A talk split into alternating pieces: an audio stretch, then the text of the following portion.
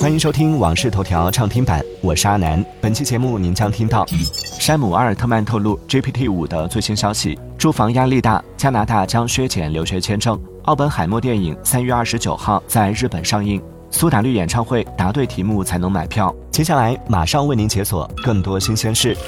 一月二十四号，谷歌称，从今天开始发布的 Chrome M 幺二幺中，我们将引入实验性生成 AI 功能，用户将能够在接下来的几天内，在 Mac 和 Windows 个人电脑上尝试 Chrome 的新功能。这项尝试将从美国开始。近日，OpenAI CEO 山姆阿尔特曼开始在各种公开场合不断透露 ChatGPT 五的消息。他表示，如果 GPT 四目前解决了人类任务的百分之十，GPT 五应该是百分之十五或者百分之二十。GPT 二非常糟糕，三相当糟糕，四也糟糕，五应该能算 OK。GPT 五会往让人感到不舒服的方向发展。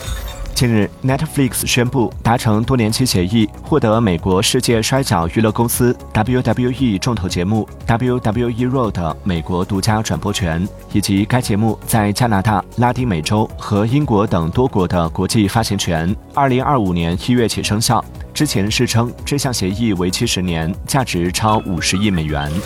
近日，电商平台 eBay 发布声明称，将裁减约一千名员工，约占其全职员工总数的百分之九。同时，eBay 还计划在未来几个月内减少非正式员工的数量。近日，加拿大政府宣布，将在两年内减少签发留学签证的数量，以解决外来人口增多引发的住房、就医以及其他问题。加拿大移民部长马克·米勒宣布，二零二四年加拿大全年将签发约三十六点四万个留学签证，相较去年的近五十六万个，减少百分之三十五。据美国劳工统计局公布的数据显示，美国2023年12月份的全国失业率为百分之三点七，和11月的数据持平。2023年12月份，美国有15个州的失业率上升，34个州和华盛顿哥伦比亚特区持稳，一个州下降。谷歌因强迫智能手机制造商安装其操作系统而被韩国公平贸易委员会罚款数千亿韩元。1月24号，韩国高等法院裁定。谷歌要求韩国公平贸易委员会取消纠正令和罚款的诉讼败诉。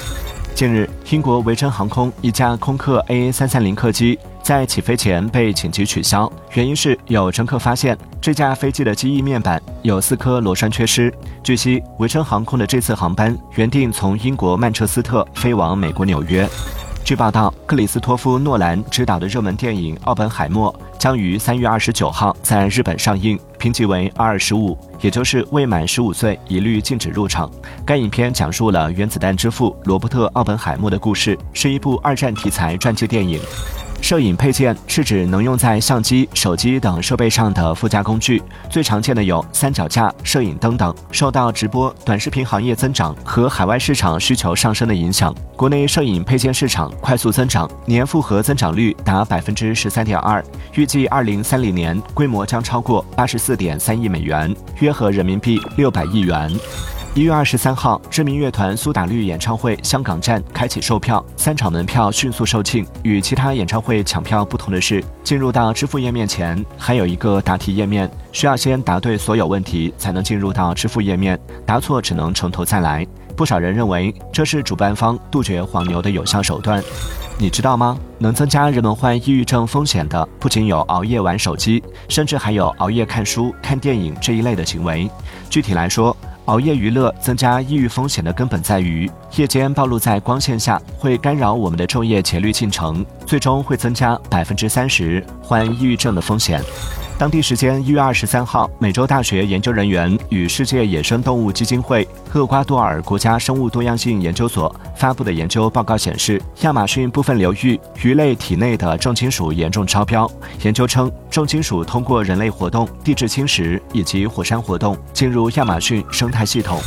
感谢收听《往事头条》畅听版，我是阿南。订阅收藏《往事头条》，听见更多新鲜事。